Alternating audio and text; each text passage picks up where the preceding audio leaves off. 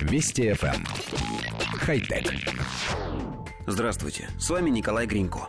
Беспилотные летательные аппараты начинают доставлять пиццу – в Новой Зеландии начался первый этап испытаний дронов-разносчиков известной международной компании Domino's.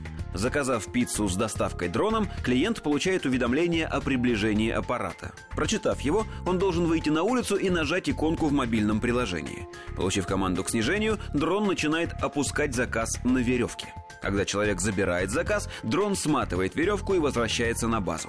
Управлять дронами будет американская компания Flirty. Первое время за их работой будут наблюдать люди, а через год Domino's надеется доказать себе, клиентам и конкурентам, что дроны могут работать безо всякого контроля.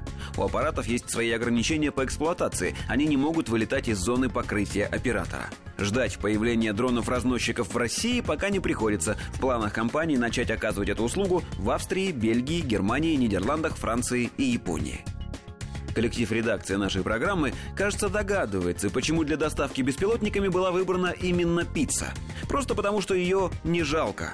Если по вине оператора или программы дрон, доставляющий купленный в интернете смартфон или ноутбук, перепутает адрес, упадет на шоссе или попадет под дождь, покупатель будет вправе требовать от компании-доставщика немаленькой компенсации.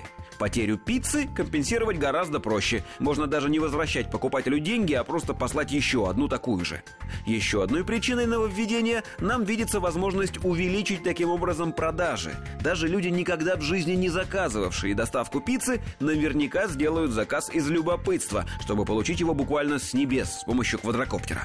Впрочем, наш коллектив утверждает, что не поведется на подобные уловки маркетологов, даже когда технология дойдет до нас. Хотя... Вести FM. Эм. Хай-тек.